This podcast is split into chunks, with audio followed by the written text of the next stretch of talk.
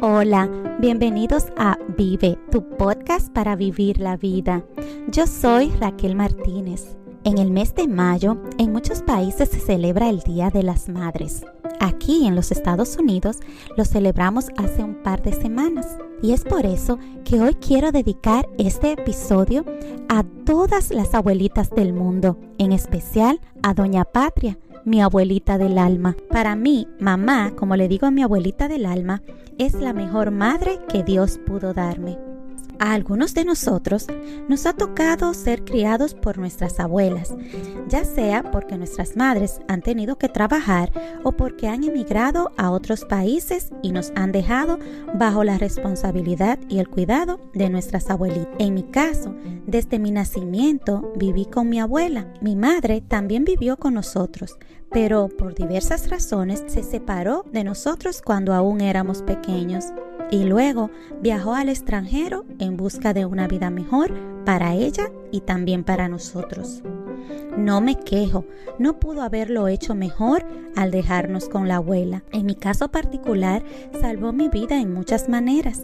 Siempre fue una niña muy enfermiza y necesité de muchos cuidados, incluso cuidados especiales en muchas ocasiones. Pero gracias a su empeño y su dedicación logré salir adelante.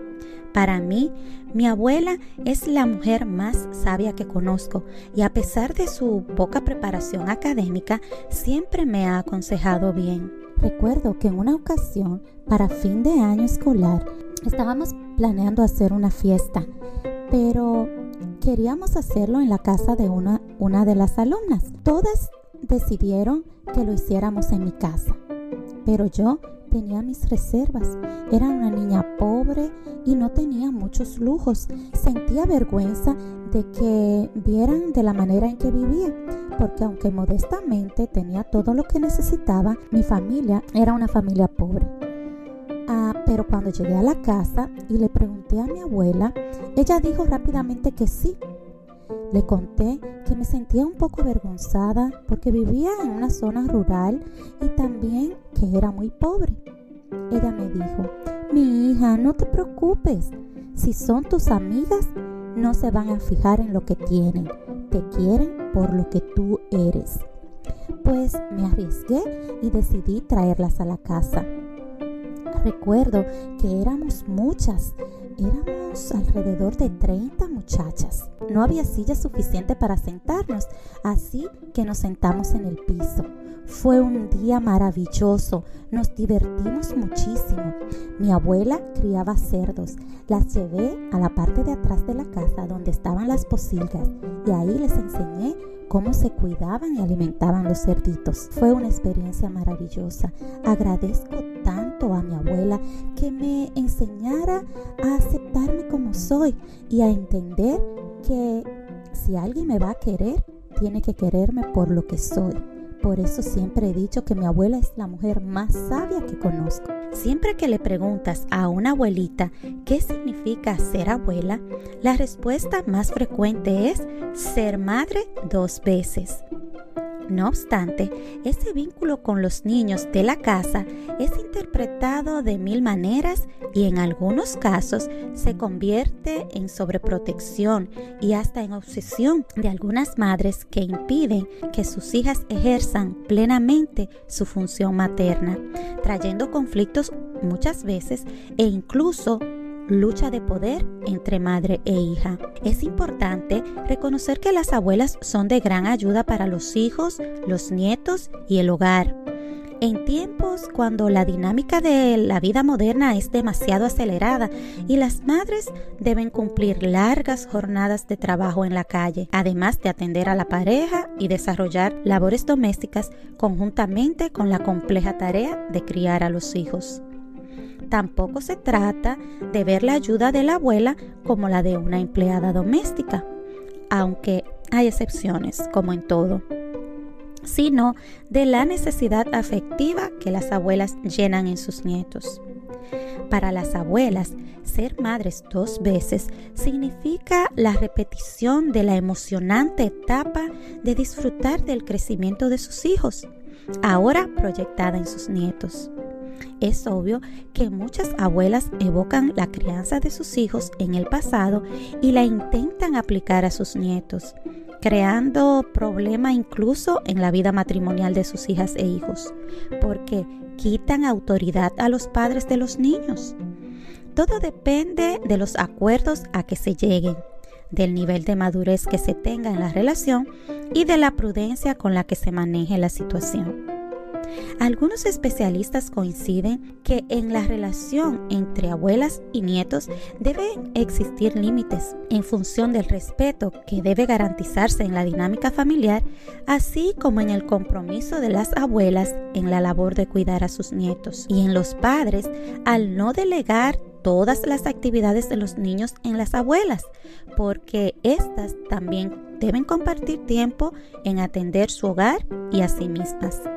En conclusión, se puede pensar que detrás de la frase dos veces mamás, expresada por muchas de las abuelas, siempre habrá la expectativa de tener una ayuda excepcional para la buena crianza de los hijos, pero también la posibilidad de que se tergiversen los roles, teniendo como resultado padres desautorizados y niños malcriados y sobreprotegidos.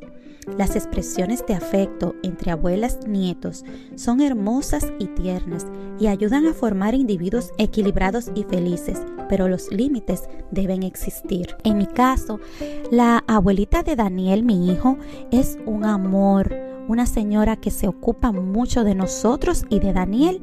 Ha cuidado a Daniel desde que es un bebé.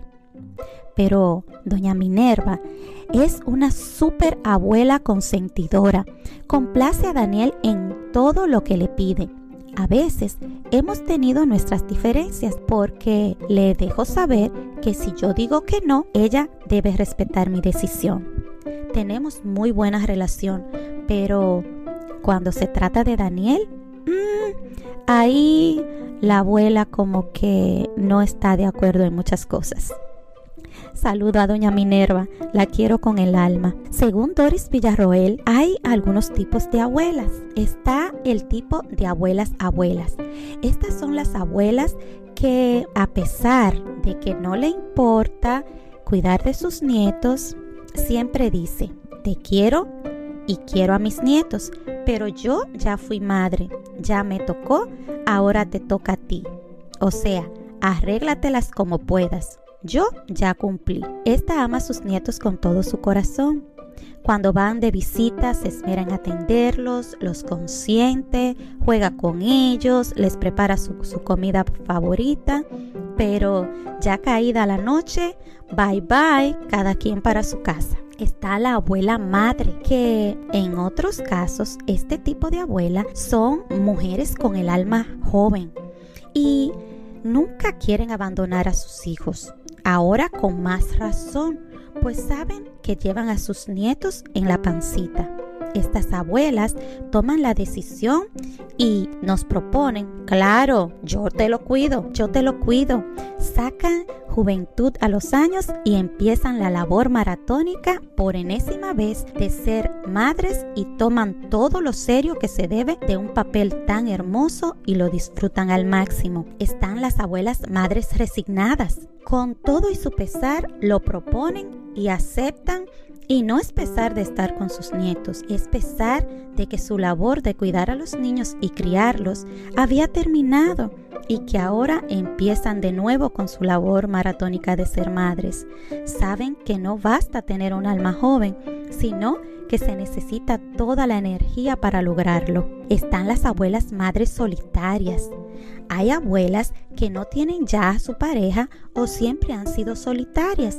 Su vida se ha centrado siempre en sus hijos e incluso algunas dejaron de lado su vida personal. No tienen muchos amigos o conocidos, viven contigo y al hacerlo sienten la responsabilidad de hacerse cargo de tus hijos mientras trabajas. Si no te ayudan, siente que no están siendo útiles y pueden llegar a deprimirse.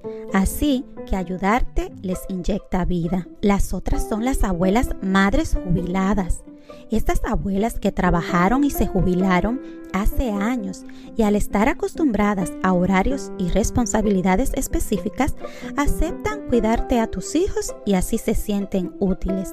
Son entusiastas y aunque están cansadas porque implica mucho trabajo físico, se las arreglan para darse tiempo para hacer otras actividades y tienen mucha vitalidad. Por último, están las abuelas madres autoritarias. Son muy autoritarias en su forma de educar a los niños y lo hacen a su manera, no aceptan consejos para hacerlo ni de nosotras. A estas madres abuelas hay que tenerles cuidado, pues aunque lo están haciendo pensando en que lo hacen por el bien de nuestros hijos, al final puede ser contraproducente, sobre todo para el niño que no sabe quién es la autoridad o tú o tu madre y la forma de educar que ellas le dieron o ejercieron son de otros tiempos y hay que estar al día. Hay que hablar mucho con estas abuelas. Yo estoy aterrada porque tengo de cada una de esas abuelitas una parte Todavía no soy abuela, pero estoy segura que cuando lo sea seré una abuela intensa. Esta es otra categoría que yo me he inventado. Así que, como siempre te digo, recuerda que la vida es muchísimo mejor si la vives. Agradece a tu abuelita si la tienes. Bésala, abrázala, dile lo tanto que la quieres y lo tanto que aprecias su cariño, su dedicación y su tiempo. Si este episodio te gustó, te invito a que lo compartas y te suscribas. Sígueme en todas las redes sociales como Vive by Raquel. Y si tienes alguna pregunta, sugerencia o comentario, puedes hacerlo a través de tu correo electrónico vivebyraquel.gmail.com no te olvides, la vida es muchísimo mejor si la vives. Vívela con amor, con armonía. Quiere mucho a tus seres queridos. Acércate a tu abuelita. Dile lo mucho que la aprecias y la quieres. Nos vemos en un próximo episodio.